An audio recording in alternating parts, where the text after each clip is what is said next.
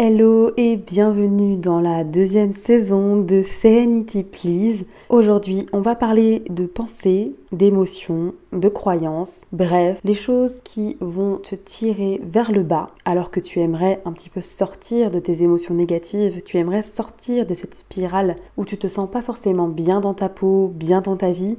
Je vais te parler de ce que sont tes croyances, pourquoi ce sont des croyances et comment les modifier.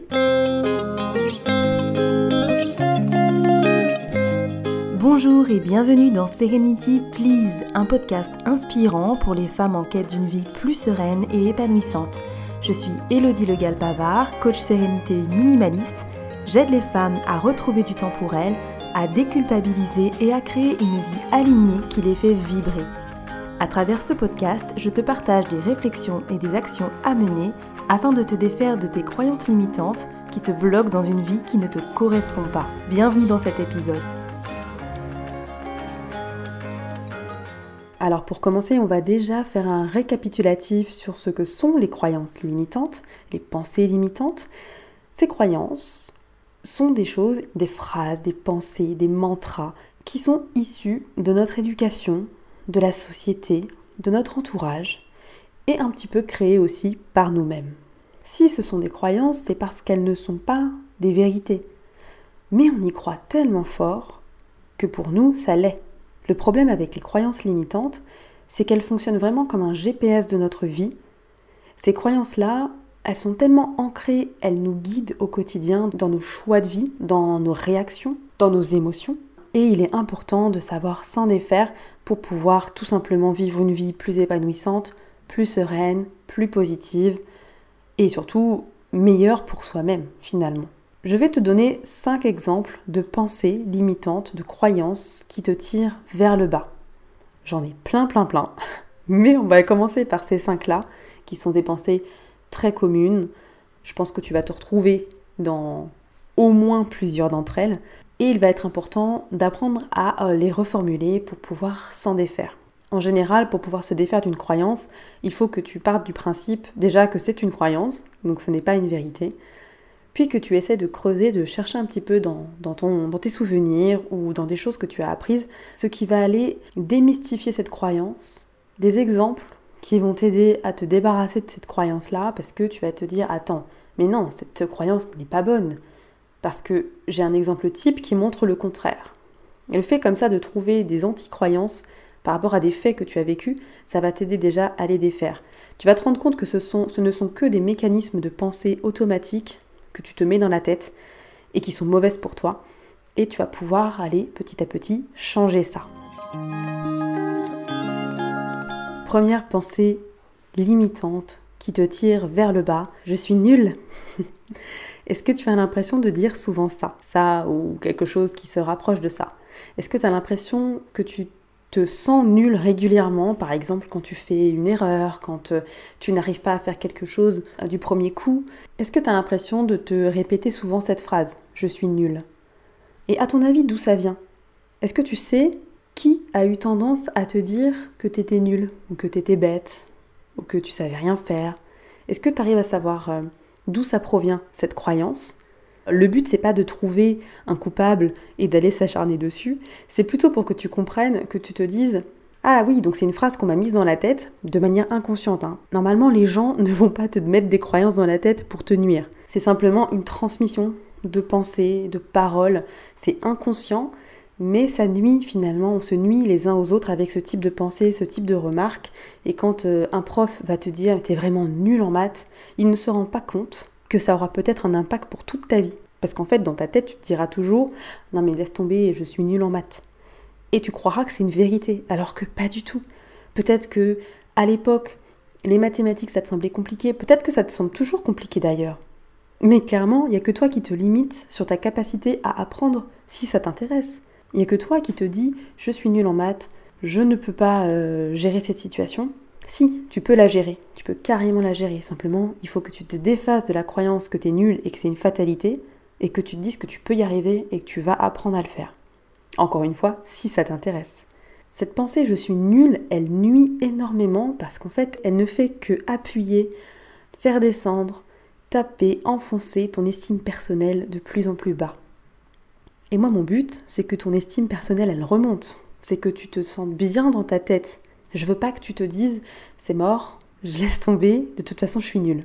Ok? T'as le droit de te sentir découragé, mais t'as pas le droit d'abandonner en te disant que c'est une fatalité, que tu n'y arriveras pas parce que tu es nul. Cette pensée-là, il faut que tu la supprimes de ta tête et il faut que tu la remplaces par d'autres choses positives ou plus neutres. Deuxième phrase, deuxième pensée qui te nuit et qui va te faire baisser ton estime personnelle, c'est de dire je suis incapable. Je ne suis pas capable, j'y arriverai pas, laissons tomber. Encore une fois, on est dans cette fatalité de ce n'est pas possible parce que je n'ai pas les capacités. Et c'est faux. On a des capacités infinies. On apprend tous les jours. On peut découvrir des choses tous les jours. On peut faire tomber des barrières et intégrer des nouvelles informations tous les jours. Et oui, tu es capable. Parce que si même si tu n'es pas capable aujourd'hui de faire un truc précis, parce que tu n'as pas encore appris à le faire, ou parce que tu n'as pas encore fait assez d'erreurs pour savoir comment faire, même si aujourd'hui tu te sens pas capable, ça veut pas dire que tu es incapable. Ça veut dire que tu es en apprentissage. Ça veut dire que tu es en train d'y arriver ou que tu es sur le chemin, tu es sur la bonne voie. Je ne veux plus que tu te dises que tu es incapable parce que c'est vraiment comme dire c'est fini pour moi en fait. Je j'abandonne, je jette l'éponge. N'abandonne pas, ne jette pas l'éponge. Tu es capable. Tu as juste besoin de confiance en toi et certainement de temps, de patience. Troisième phrase qui te nuit, la pensée limitante, je n'ai pas le temps. Et je sais, c'est une pensée que tu dois avoir souvent. Et c'est ok. C'est vraiment devenu presque un tic de langage dans notre société où tout va tellement vite, où tout est tellement chargé. On se dit j'ai pas le temps, j'ai pas le temps. Eh, on a tous 24 heures dans une journée. La seule différence entre toi qui n'a pas le temps et une personne qui a l'air de profiter de sa vie, bah, c'est les choix que tu fais d'utilisation de ton temps. Et je sais que c'est pas facile à entendre, mais c'est la réalité. Et je reviens juste après dans une autre pensée limitante. Là, je reste sur la question du temps. Tu n'as pas le temps. Oui, tu as le temps. Prends-le. Dans ces cas-là, tu transformes cette phrase et tu te dis je ne prends pas le temps. Parce que c'est plutôt ça ce qui se passe. Quand tu as l'impression de ne pas avoir le temps, c'est qu'en fait tu ne le prends pas ce temps. Et c'est pas pour te culpabiliser que je te dis ça. Toi-même tu sais, je suis là pour déculpabiliser. J'essaie d'être la plus bienveillante possible, mais je veux aussi que tu t'éveilles sur certaines questions, que tu prennes conscience des choses et me dire que tu n'as pas le temps, eh bien, c'est une croyance. C'est une pensée qui te tire vers le bas. Parce que c'est pareil, une fatalité de ça ne s'arrangera pas puisque je n'ai pas le temps. Et le, temps, je ne peux pas en avoir plus. Le temps, il est limité. Le temps, il s'écoule. Transforme cette pensée et dis-toi, je ne prends pas le temps ou je vais prendre le temps. Ce qui est encore mieux. Quatrième pensée qui te tire vers le bas, j'aurais dû faire mieux. Ah là là, la culpabilité, les amis, la culpabilité. Qu'est-ce que la culpabilité si ce n'est que des poids dans le sac que l'on porte tous les jours sur le dos? La culpabilité, elle ne sert à rien. Alors oui, elle est là pour te faire prendre conscience qu'une situation n'est pas optimale, qu'il y a des choses à améliorer. Mais là où ça devient compliqué, avec la culpabilité, c'est quand elle s'accumule, quand c'est tous les jours, et que c'est un véritable fardeau qui nous empêche d'avancer. La culpabilité, elle ne te permet pas de grandir, elle ne te permet pas d'évoluer, elle ne te permet pas de t'améliorer. La culpabilité, elle est juste là pour te tirer vers le bas. Je dis pas qu'il faut jamais culpabiliser parce que c'est un sentiment humain, ça arrive à tout le monde et au contraire, quand tu culpabilises, c'est que tu te remets en question et c'est une bonne chose. Après, c'est dans le dosage. Il ne faut pas que tu culpabilises tout le temps sur tout. Et peut-être même que tu peux lister des idées des choses que tu peux faire pour mettre en place. Mais ne te culpabilise pas, ne te tire pas vers le bas en te disant j'aurais dû faire mieux. Je suis nul, je suis incapable. Et hop là, on a le trio des phrases qui reviennent et qui tournent. Et à part te faire du mal, ça ne sert à rien. Essayez de prendre ce recul toujours et c'est détacher les émotions de la pensée. Et les émotions, elles sont là parce que la pensée les provoque.